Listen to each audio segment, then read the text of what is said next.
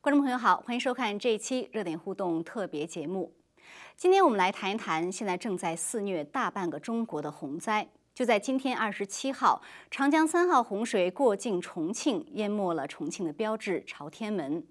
另外呢，近期中共官媒罕见承认三峡大坝位移变形，而网上也热传一段模拟三峡大坝溃坝后的视频。今天我们很高兴再次请来旅居德国的水利国土规划专家王维洛先生，就大家关心的洪水和三峡大坝的问题再度请教王维洛博士。王维洛博士您好，马飞你好，观众朋友大家好。嗯，您好，非常感谢您再度来上我们的节目，跟大家谈一谈大家关心的问题啊。那今天我们知道这个洪水现在在长江流域的情况，呃，还真的是蛮危急的。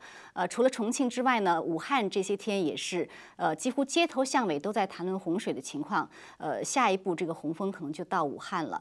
呃，但是在我们这个具体的去谈洪水之前啊，我想先请教您一个问题，就是说这几天呢，在网上流传一个视频，这个视频呢是一个。模拟三峡大坝溃坝以后的这个视频，呃，据专业人士说呢，这个视频本身也做得非常专业，呃，然后我看了这个视频以后，我的理解就是说，让这个视频说这个溃坝的后果，基本上看起来这个宜昌啊，可能是保不住了，而且这个人员的这个生命和财产的损失会非常大，因为你根本来不及跑。但是呢，这一路到武汉以后，好像就是武汉也很严重，但是可能人员的这个生命危险没有那么大。呃，我不知道一个您怎么看这个视频啊？就是它的这个专业度，呃，是不是有这么高？另外一个，这个视频所要表达的这个溃坝的后果，呃，是什么样的？请您给我们解读一下好吗？嗯，我对这个视频的理解是这样，这个视频的。这个基础的信息它是真实可靠的，它是来自于当时三峡工程论证的关于军事安全方面的这个报告论证报告。那么他选择了其中的一个场景啊，一个场景的分析叫 scenario 的这个分析。那么他。还不是最坏的状态下的一个溃坝的，但也不是最好啊，它是一个偏坏的一个情景分析，因为它所呃溃坝的时间是在水位一百七十五米的时候，呃溃坝是整个大坝全部溃了，这是但是呢，它是在。非汛期，就是说不是在现在这个时期，是在非汛期，而且呢，下面的河道里面呢还有比较大的这个容量，可以容纳一部分洪水，这是第一个。第二个呢，就是说这个预演的时候呢，是在三峡工程刚完工的时候。就是说，里面三峡水库里面呢，还没有任何的这个泥沙或者是砾石这样的东西。那么现到现在为止呢，它里面呢已经有了，呃，应该是有将近三十亿吨的这个泥沙和砾石。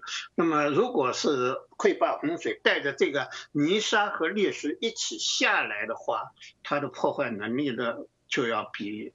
广式这个水呢要大很多，呃，这个模拟试验的这个还有一个特点呢，它没有强调，就是说它路过那个葛洲坝水库的时候，它会把葛洲坝大坝也冲垮，这样呢，它会再增加将近十五亿立方米的蓄水，这是它没有特别强调的。呃，到你刚才提到了这个宜昌，嗯，他在这个呃视频里面说，从三峡大坝到宜昌是五十公里的地方，那么他是选了宜昌的一个地标点，就是说从三峡大坝到宜昌的地标点，三那个宜昌市呢是一个比较狭长的一个市，当时最初的时候呢是宜昌地区、宜昌市和宜昌县。三个行政机构呢都在这一个地方，后来呢，就是建葛洲坝的时候呢，宜昌县呢，他就自己就跳出来了，他就往上移。那么它叫现在呢是宜昌市的夷陵区，就是我们看到的那个呃，当时的洪水很严重的地方呢。正好是夷陵区，夷陵是什么地方呢？就是《三国演义》当中的夷陵大战，是刘备大败的地方，也是蜀蜀汉大败的开始啊，这叫夷陵。那么夷陵离开这个三峡大坝的距离只是三十多公里，所以呢，到宜昌市的这个时间呢，可能没有三十分钟，而是。二十多分钟，二十多分钟他就已经到了当时，因为他他那个往上呢，就是那个宜昌县的那个所在地，当时叫小七塔，叫小西塔，那么现在叫夷陵区，就是宜昌市的夷陵区。它再往下呢是葛洲坝，再往下呢是老的宜昌市，再往下呢是当时的刘备的那个。呃，他的指挥部叫萧亭，一直到那边为止。所以呢，它是指的这个老的市中心，就像呃，美国到到到纽约，到纽约你在开开汽车的时候，说到纽约还有五十公里，那么它是以纽约市中心的某一个点来说的。是。啊，这里的十公里也是这么说的。那么它还有一个到，嗯，他没有考虑到的是到。移到武汉的，中国新挖了一条，在沙市后面新挖了一条引江济汉工程，这是就是为了呃给南水北调工程擦屁股的这么一个工程，它是从长江引水到汉江，那么在沙市的。上面上游一点，直接插入到那个汉江的，这样呢，使得如果这个水从这里往往武汉走的话，它可能将缩短距离呢，缩短一百多公里。哇！到武汉的时间会更短一点，因为很多的这个在这个视频里面，他没有考虑到这个，就是人为的这个。呃，运河对这个这个的那个影响。最后要强调一点，就是说这个视频里面所有考虑的都是清水下泄，清水下泄。我们大家看到了，我们看綦江的这个洪水的时候，你就发现这个洪水里面的这个建筑物的这个余物，就房子倒塌以后的那些东西，那些树木。那些油罐车、那些汽车漂在江里的汽车，它在江里漂的时候，它也，呃，我们说高于三十公里每小时的这个速度，在江里漂的时候，它就是一颗颗的炮弹，它就是一颗颗。真的。它在那个水里面对江边的建筑物、对人的这个破坏能力、杀伤能力都是很大的，特别是。如果这些建筑物我们看到了，如果受到桥梁的阻挡的话，受到桥梁，我们看到受到桥梁阻挡的话，它就会在这里拥高，把水位抬高，然后再像堰塞湖一样的冲垮这个桥梁，再往下去。那它的破坏能力是很大的，是它的破坏能力是。所以照您这么一说，其实这个视频是一个简单化的这样一个版本啊，实际情况很。安的一个，所以很多人以为就是说，呃，淹到两层楼，淹到三层楼，那我买个房子，我我住在十层楼上，是不是安全了的？它也不是的。为什么呢？因为你就想，这个这个水里面，打个比方说，水里面是一辆油罐车下来了，一辆油罐车下来了，撞了。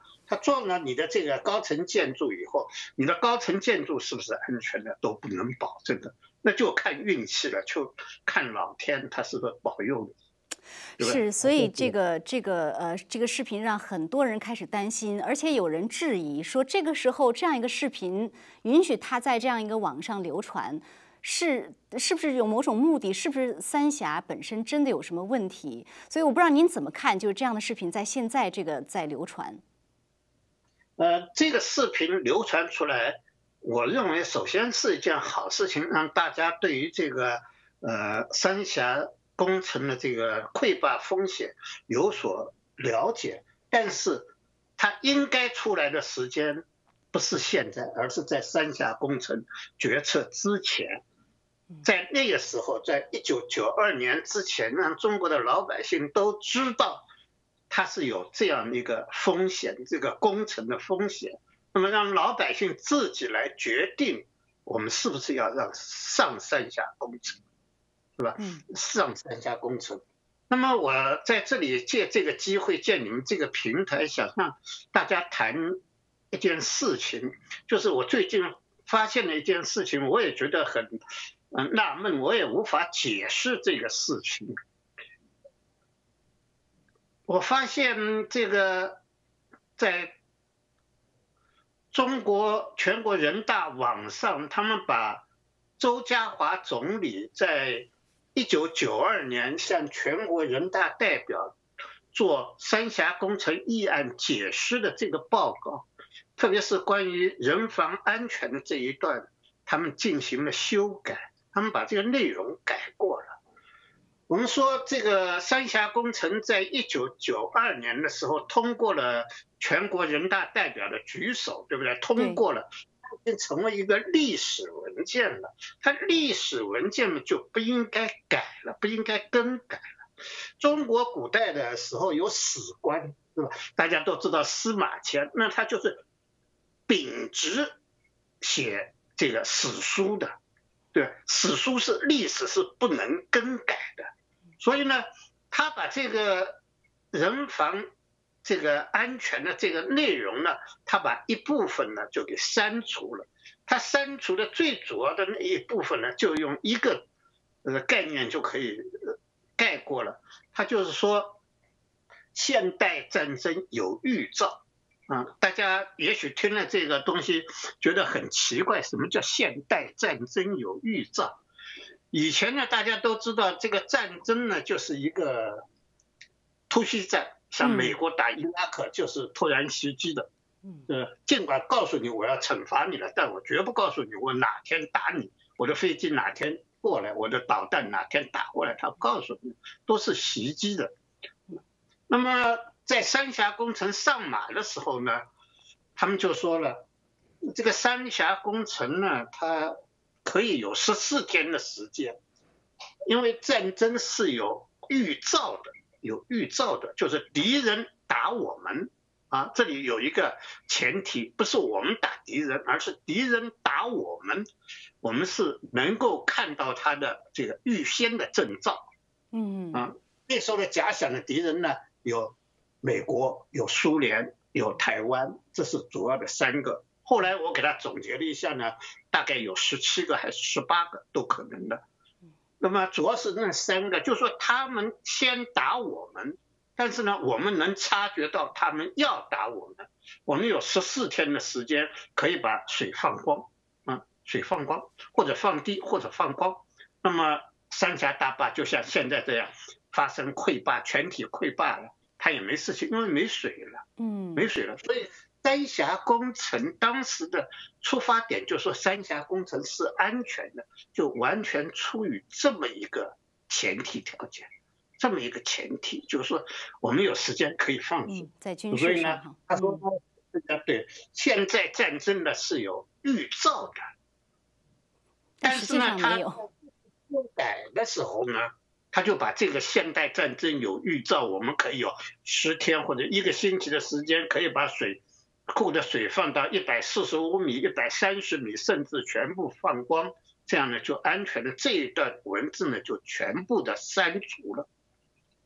我就不明白啊，我确实是不明白，我无法解释，就是全国人大，就是中国最高的这个决策层，他为什么要在这个时候把这个二十多年以前的一个历史文件？进行修改，进行修改，就像就像中国人很喜欢说的，历史是个小女孩任你打扮，但你也不用在这个三峡工程这个问题上进行打扮吧，对不对？一进行打扮。所以您的解读，想我就想说，他为什么要改这个东西呢？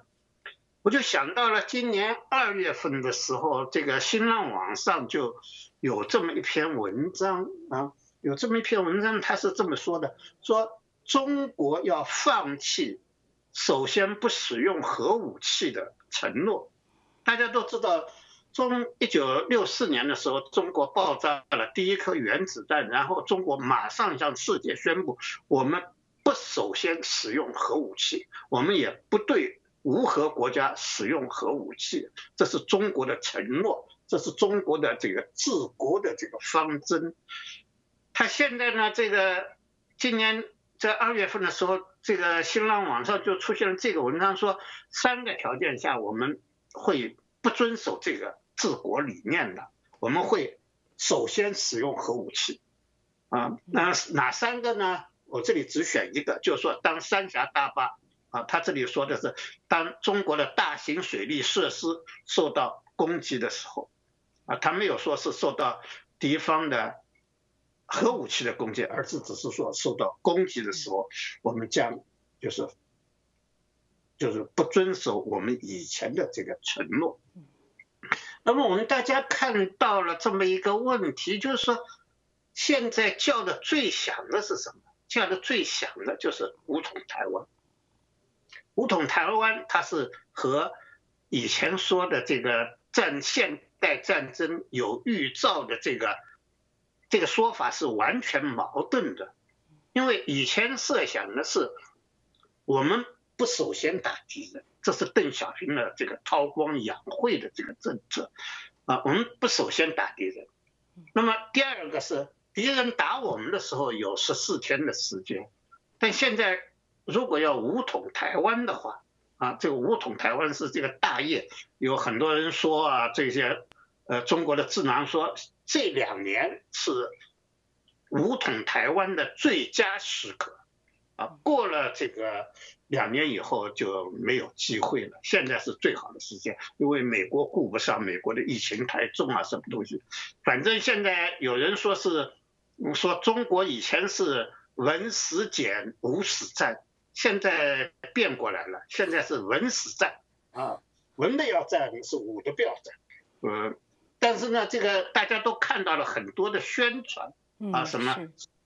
第十二天到总统府去喝咖啡，呃，四十八个小时到总统府喝咖啡，最少的就是二十四个小时到总统府。喝咖啡，那么国内呢还进行了这个防空演习，还有准备打核战争的这个呃要购置这个防核的这个呃物资什嗯是啊，那都是为这个好像在为这个做准备的，好像悠悠万事这个这个统一大业是最大的事情啊。那么我们要打台湾，就是意思要武统台湾，那我们只有突然袭击。那要突然袭击的话，这个政策又是留岛不留人，是不是？留岛不留人，那台湾的两千三百万人不在这个中央决策层的考虑之内，那么你就可以想象，如果对方的反击是个什么样子，是吧？对方的人都要死绝了，他他不是拼死反击吗？那么杨浪就是杨浪先生在《带情》的那本书里面，他就说过了，说战争一旦战争起来的话，那么三峡大坝就是敌方攻击的目标是肯定的，因为三峡大坝下面中国的这个后备部队全部都集聚在三峡大坝的下游。他举了一个例子，百分之九十的空降兵都在三峡大坝下面布置。哦，如果敌方把三峡大坝这么像这个模拟试验这么的这么打了一下啊，这么全溃，那中国的这个后备部队没了，中国的后备部队没了，仗还没打呢，后备部队没有，是不是？是。所以呢，他是是不是有意的，就是把一些信息给透露出来，让人有个准备。因为很蹊跷的是，嗯，他也没把它禁了。这、这个、这个、这个，是。如果一九九二年的话，这个、这个视频上来的话，那李鹏肯定把它禁了，对不对？没错。所以您的解读就是说，我觉得，呃。也真的就是您的解读是说，他这个修改历史文件，呃，看来中共现在不但是有时候不承认历史文件啊，还要修改历史文件。他修改历史文件是可能跟武统台湾的这样一个想法有关。但是我的解读就是说呢，呃，不管怎么说，他修改了这个文件，把这段话去掉，几乎就是告诉你说战争风险加大了。而三对吧？三峡大坝在战争风险中本来是说它是安全的，现在它也就不管安不安全了。现在它它如果去掉的话，那就是它是不安全的。对，就是你们大家要承受这个风险。但是中国的老百姓他并不是由他们来投票表决，我们要建这个三峡的。是中国老百姓没有没有。这么个选择，所以老百姓要选择，现在要争取选择一次权利，一个选择的权利，就是说我们要不要继续要这个三峡大坝？嗯，好的。我们要冒风险。嗯，我们等一下呢，我们来继续回到三峡大坝这个话题啊。但是我想下面呢，先跟您谈一谈今年的洪水，因为今年这个呃大半个中国这个洪灾可以说是肆虐，民众的这个损失惨重，所以很多人都在关心这个洪灾的情况。那我们看到长江流域，那包括其他的呃省市都是洪灾非常严重，所以我想先请教您一个问题，就是为什么今年这个洪灾这么严重？是因为今年的整体降雨量比往年都要高很多吗？中国在这个这个治水的这个政策上，这个方针上，它错的越走越远了。嗯，这错的是越走越远。就是说，我们的祖先，我们的古人。他并不推崇这个三峡的这个叫水库大坝的这个建设来防洪的，啊，大家都知道有鲧的故事，大禹治水疏导，嗯，那么呃，我再告诉大家，在南北朝的时候，在南北朝的时候，中国建过一座大坝，比三峡大坝还要大，那叫福山大坝，嗯，是在。安徽的建在安徽寿阳这个淮河上面，那是为了打仗的要求，建了一座大坝，叫福山大坝，它比三峡的这个建筑量还要大，但是它也是因为这个洪水来的时候，它的这个蓄那个泄洪道没修好，所以一下子就把这个大坝给冲垮了，死了十万人，死了十万人，这是在。南北朝的时候，中国人就已经有了这样的能力来建大坝。但是到了一九四九年的时候，中国一共只有二十座大坝，大概是二十二座还是二十三座大坝？你就说二十多座大坝，一共只有二十多座大坝，而且都还是日本人建的啊。这丰满水电站、水丰水电站闹得很。金浦湖都是在东北和海南岛上建的，由日本人建的，中国人不建那个大坝，中国人真的不建大坝。但是到了这个新中国成立以后，毛泽东就派的这个水利部的代表团到苏联去取经，从苏联取来的那个经就是建大坝，一下子就就就建了很多大坝。我们现在可以有这样的一个概念。就是说，世界上的一半大坝在中国，中国的一半大坝在长江流域。长江流域一共有五万两千座大坝，它大家都说的这个今年的这个洪水总量，洪水总量是三千亿立方米，我们五万两千座水库的这个所有的总库容量也是三千。亿立方米啊！刚才说了，今年的这个洪水总量是三千亿立方米，这个水库大坝的这个总蓄洪能量也是三千亿。嗯，那你要从理论上说，纯属说理论上来说，我们都可以把这个洪水全都装到这个大坝里头去，装在水库里头去，那就天下太平没事了。但是，但是啊，这个问题就很严重。为什么呢？嗯，大家看过前几天前几天有新安江那个泄洪的那个。过程九孔泄洪那个那个很壮观的啊，那个把下面淹得很够呛的那个情形。当时的那个新安江的这个这个水电站的原来的这个副厂长，他说了一句话，他说的很对，他说水库大坝他考虑的这个问题，第一个是大坝的安全啊，大家记住，第一是大坝的安全。第二个是这个经营者的经济利益，就是发电供水的利益。第三个才是下游防洪的这个事情，对吧？那个水电部部长呃鄂敬平他也说了，我们第一考虑的是大坝的安全，嗯，第一考是大坝的安全，对不对？嗯，那么就是说，如果大坝是不安全的话。我们大家都玩完，所以中国老是这么说。要是没有的话，那你你们早就被淹得更厉害了，对不对？他总是在说这句话。中国的这个这个体制改革的时候，把水库大坝的管理权，这个他也进行了改革，他也进行了改革。那么防洪，它是属于公众利益的一个东西，一个公众利益的东西。那么经营，比如说发电、供水、灌溉这些有经济利益的、能挣钱的那个东西，它是给了这个私有化了，给了这个经营者了，嗯，给了经营。比如说像三峡这个大坝，三峡大坝的这个发电的权、发电的钱都归长江中国长江电力有股份有限公司的。是归他们的，是归他们的，对不对？那么这个两个东西它是矛盾的，对你要发电的话，你需要这个水位蓄的越高越好。你要是你要是防洪的话，你要把这个水库给它腾得越低，这库容量全部都倒出来，等着这个洪水的到来啊，为了公众的利益啊。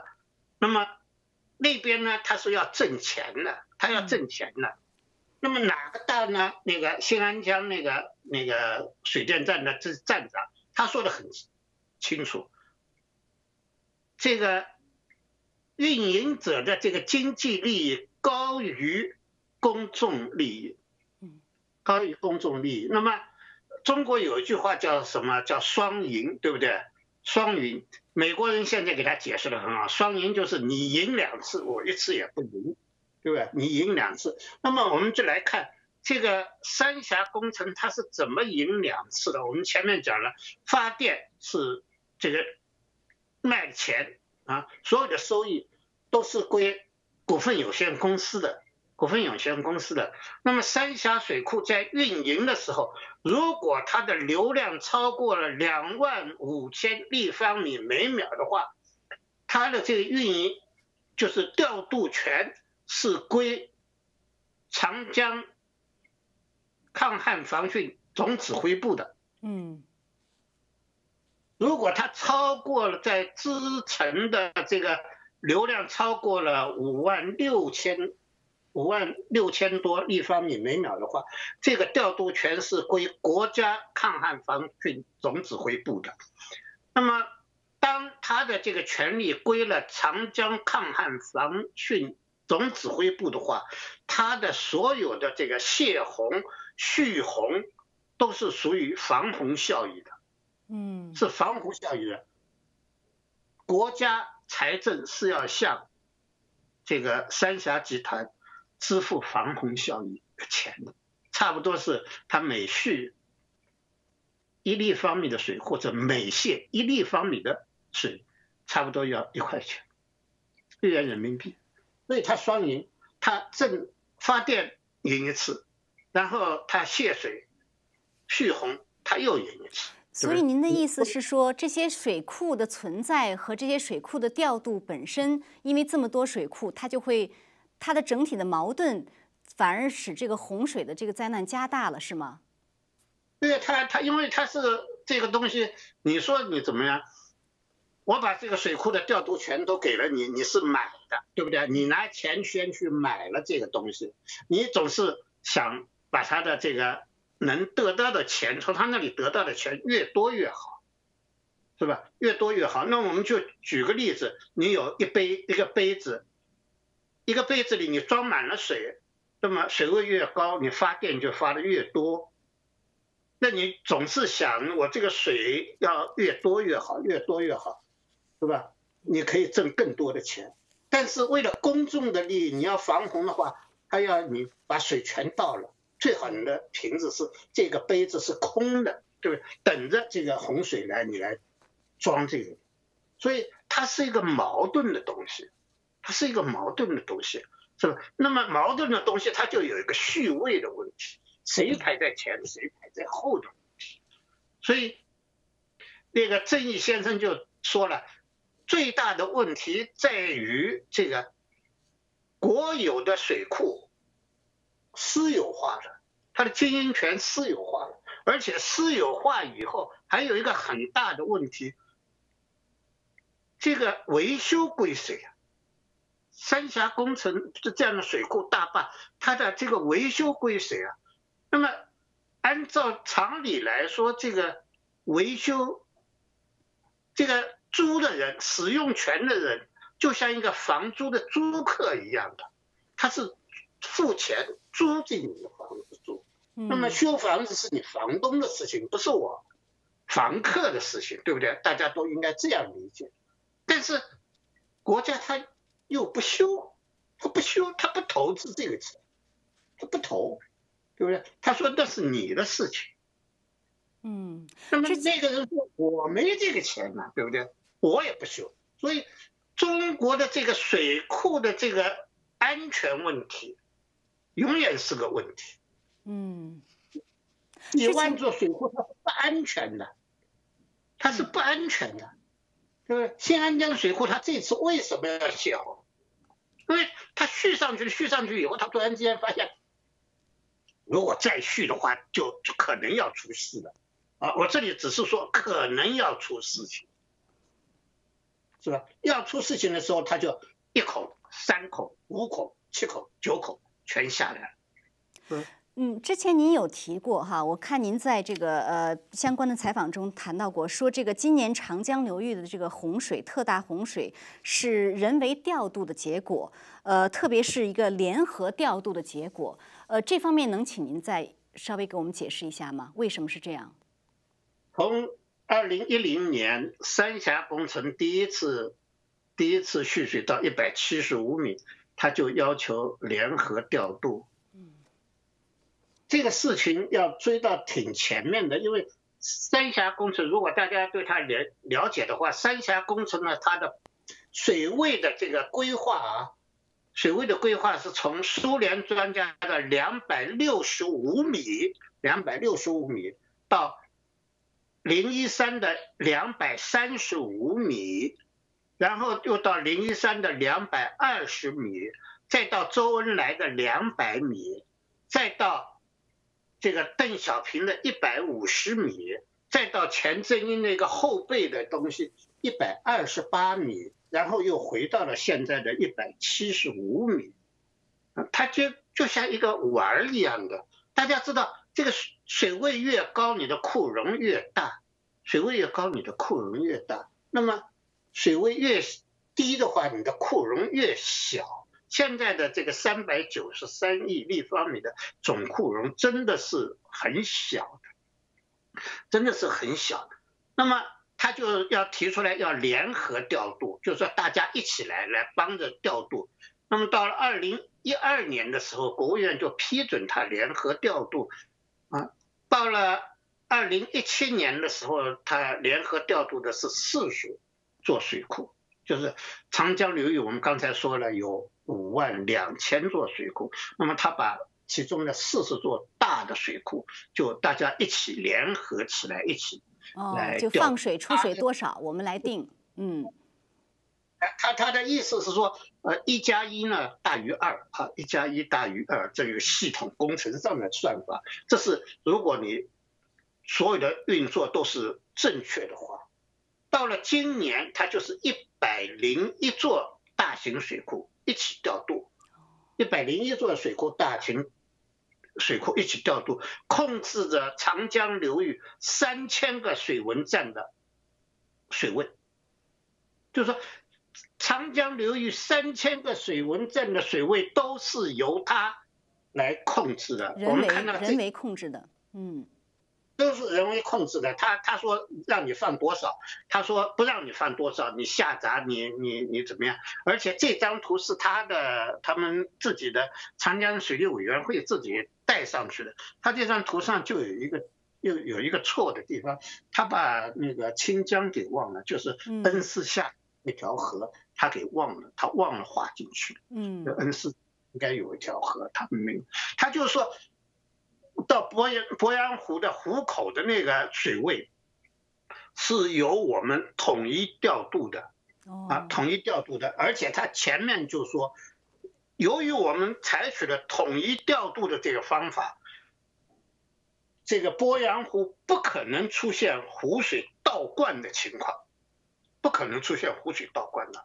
而今年鄱阳湖溃堤的这个主要原因，如鄱阳湖的这个水利这些工作者说的，就是由于长江水位的倒灌，因为湖口的水位高于里面的这个鄱阳湖的水位，长江的水从那里灌进来，嗯所以呢，就他们这个堤呢就守不住了，守不住了。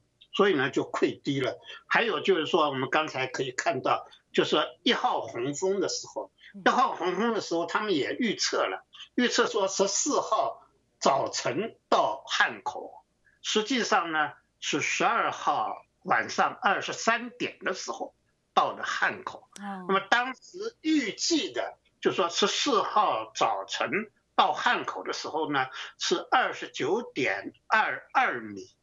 啊，他们这都已经算好了，都算得很准。但是实际上呢，到在呃十二号晚上二十三点的时候呢，它的这个水位是二十八点八七还是八九米，嗯，就是说还是相差很大。它这里相差一点的话，它就会引起这个全盘的这个就是都乱掉。失误。嗯嗯就是呃，你要看美国的这个这个机场，就可以看到，如果一出一个什么意外的什么嗯、呃台风啊、飓风啊什么来的时候，它那个里面就乱七八糟，它要很长时间才能恢复过来，对不对？这个系统最怕的是一种混乱，一种出错，出错以后他再纠错，他他就他就就搞不清楚了，他是真的是搞不清楚。那像今年一样的，他他就。调度来调度去，把南京的水位调到历史上最高，超过了1954年。那么，呃，对大家来说不熟悉长江洪水的人，我们老是在说的这个长江洪水呢，就是说从建国以来最大的洪水是一九五四年的洪水一九五四年和今年的洪水是根本不能比的。一九五四年汉口的洪水是二十九点七几，七几米、八几米，就是比我比现在大很多，是吧？大很比很多，而且还是金江防洪工程三次投入使用以后的，就是减低了一米以后的这个水位。嗯对，那一年这三个月它是连着下雨，它它没给你停过，不像武汉那就有两天是晴的。它一九五四年它就整个流域就是给你都给你下着雨，而且它是它的这个下雨是他们认为是最不好的组合，就是洪水往下下来的时候，从西往东走的时候，它的暴雨也是从西往东走。嗯本来这个季风是东往西走，但它那一年后来的这个暴雨，它就是从西往东走，跟着洪水一起来。所以，一九五四年的时候的那个洪水比现在要大很多。那您说的这个长江流域啊，如果说是联合调度的话，人为的加大了洪灾，那长江流域以外，就是其他的这些省市，它的洪灾又是有什么样的原因？呃，有有，现在都学一个模式，比如说说安徽吧，说安徽啊，安徽其实本来它是一个独立的这个河流系统，就是安淮河流域，但是淮河被黄河夺淮以后。淮河是走到了洪泽湖以后，进入京杭大运河以后，往南，在扬州入长江的。它入长江以后，再从长江那个三角洲那里出去的，所以淮河就成了长江的一条支流，就成成了长江的一条支流。哦，对。那么合肥今年为什么有？这个这么大的洪水啊，那么有一个东西就是说，在我是说是在长江上的大折腾折腾出来的。长江上有很多很多的调水工程，有很多调水工程。那么涉及到安徽的，它有一个很大的工程叫做引江济淮工程。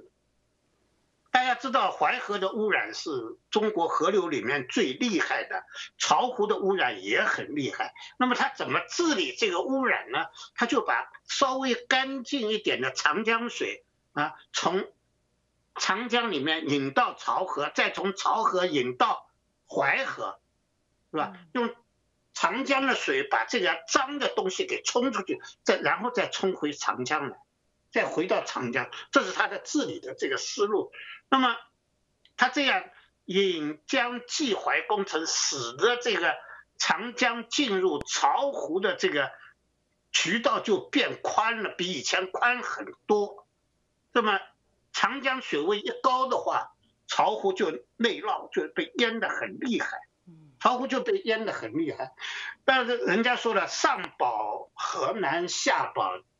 这个江苏对不对？安徽是最弱的，安徽最，所以呢就得淹你，对不对？这也体现了中国的这个防洪决策里面的这个人的因素，人的因素，人的因素是很重要的。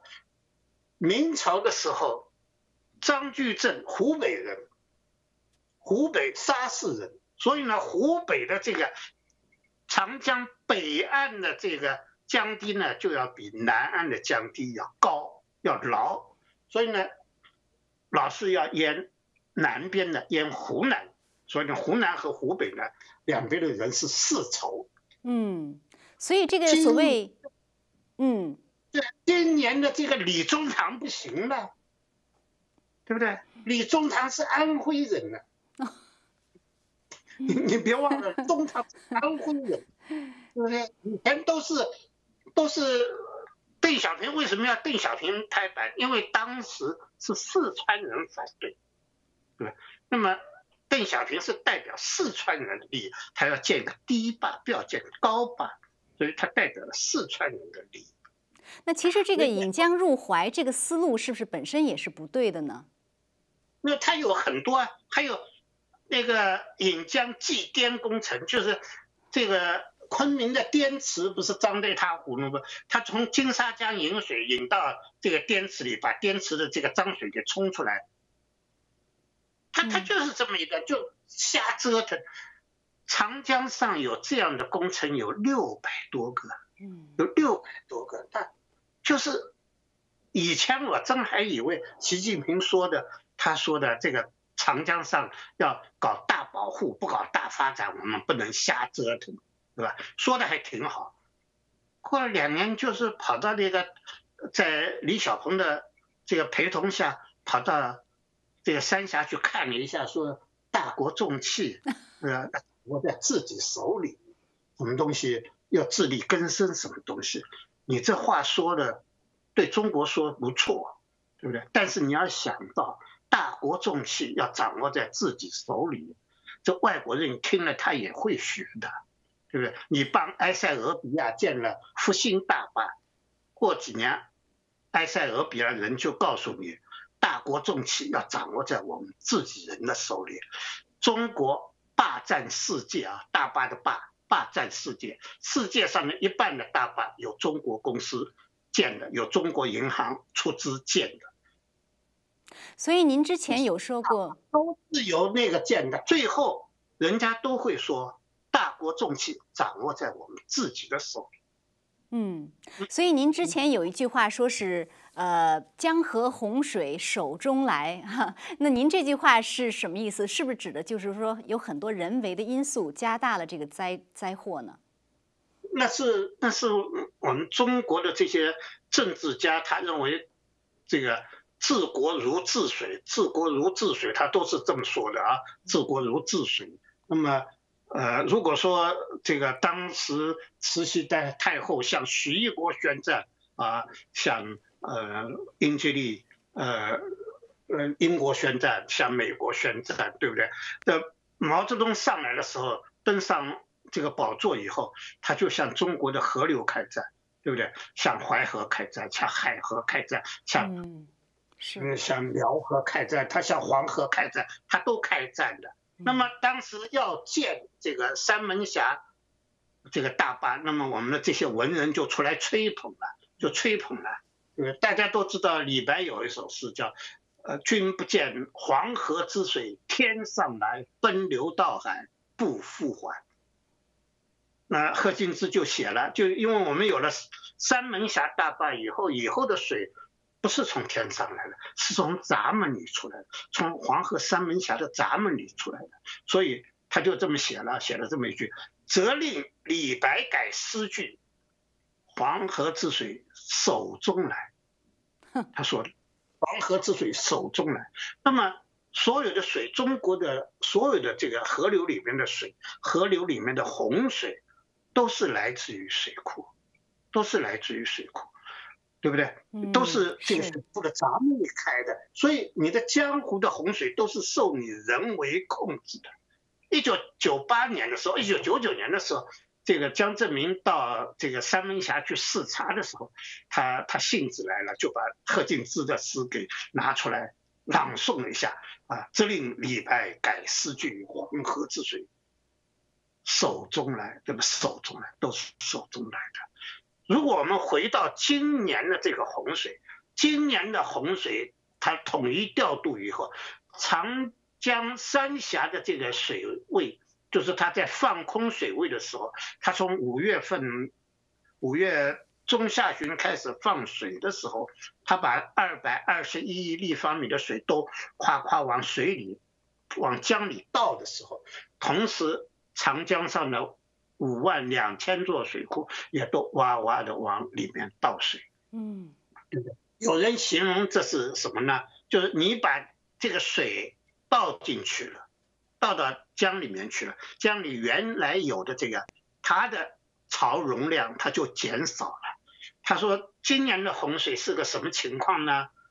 是个你做了一个深蹲啊，这个运动员蹲下去以后，砰一下子跳起来的，就是今年的洪水就是这么一个洪水，就是你做了个很好的预备动作，你啪一下就跳起来，跳得很高。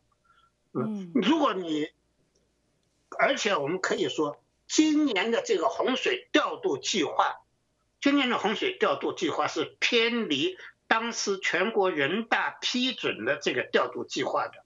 它应该在六月一号之前，六月一号的时候达到一百四十五米，而不是在六月九号的时候达到一百四十九米。所以他那个时候要更早的放水，而他今年是。延迟的放水，为什么要延迟放水？我们可以看一条报道，就是说中国的这个报道说了，这个三峡这个发电达到了什么全全负荷的发电，嗯，大概是十一号的时候，十一号还是十二号的时候，他说我们三峡这个所有的电机都已经发电了，对不对？嗯，达到了最大的这个发电能力。是，嗯，但是如果熟知三峡工程的人，你就会忽然之间发现，他好像有三台电机没有在工作。这这个我们就不展开谈。他好像有三电机没有在工作，他应该是全力投入的时候，他应该是两千两百五十万千瓦，而他只投入了两千多一点千瓦，他说是全负荷发电了。嗯啊，所以就说，嗯，如果说这个呃有很多人为的因素造成了这个。洪水的话，那现在下一步这个洪水再来的话，也是非常的呃，就是情况是让人非常担心的。那我想再回到三峡大坝呢，呃特别来问一下三峡大坝的情况，因为官方呢现在已经罕见的承认了，说三峡大坝有这个位移变形的这个问题，嗯。那这个当然，他说是在什么正常范围之内啊？但是不管怎么说，这是比较少见的。他承认有这个问题，所以您怎么看？怎么解读？就官方现在承认有这种位移和变形的问题呢？他对于我来说，对于我个人来说，他承认是一件好事，是一个进步。因为去年的时候他还说我造谣对不对？他还。对不对？那么他他现在承认了，就，呃，比呃比不承认要好。但是他承不承认，对于我来说都不重要，因为我的数据都是来自于他们官方的报道和官方的出版物的。比如说，二零零三年的时候，这个潘家珍就是三峡工程论证呃领导小组的副组长、技术总负责人潘家珍。他自己就指出了三峡工程的五个问题，啊，这是官方报纸上都有的五个问题，就包括了这个位移的这个问题。他还特别指明了两个坝段的这个位移的问题，他还指出了这个这个三峡坝段使用的这个低质水泥的问题，也指出了这个三峡的这个。呃，船闸的这个高边坡的这个位移的问题，当时都已经指出来了。二零零三年的时候，二零零七时候，我曾经把三峡工程的这些问题从总结了一下，放在那里作为一个备忘录，让大家知道，就是说三峡工程曾经有过这样的问题。所以对于我来说，他说我造谣不造谣根本就不重要。对不对？这都是事实摆在那里的事实。那个，我们再回到这个郑守仁，这个三峡之父的这个人，是当二零零三年的时候，中国的第一个这个记者赵世龙进入三峡工程，拍了很多裂缝，对不对？郑守仁就出来说了，说这个裂缝嘛，这个混凝土。这个浇筑工程呢都有的，这是温度处理的问题，世界上所有大坝都有的。嗯，那么专家说的啊，工程院院士说的，对不对？你信也得信，不信也得信，对？大家都相信了。到了二零零六六年的时候，这个三峡工程的三期的，就是右边的那一批大坝建成了，然后他自己。出了个报道说，我们三峡大坝这个右岸工程啊，它一条裂缝也没有，对不对？这也是这个郑那个郑守仁说的，对不对？你你前面三年以前说那是常态，那是不可避免的，到了三年以后，你自己已经忘了你刚才说的什么话了，对不对？嗯。那这这个东西就是你自己打自己的嘴巴是最可怕的事情，对。起码有一个是撒谎，你不能不能说你没有撒谎，起码有一个是撒谎。要不是二零零三年的时候你撒谎了，你和大家说这是不可避免的，都是这样的。到了二零零六年的时候，你说我这个嗯没有裂缝，那你这个东西说不过去。是，所以他他们失去了一种就是就是。公信力，他没有公信力。你别管他叫他什么三峡大坝之父啊、自主啊，什么东西都没用的，对不对？他没用的。我们现在提一个问题，就是最重要的一个问题：三峡工程最关键的问题，谁对三峡工程决策负责？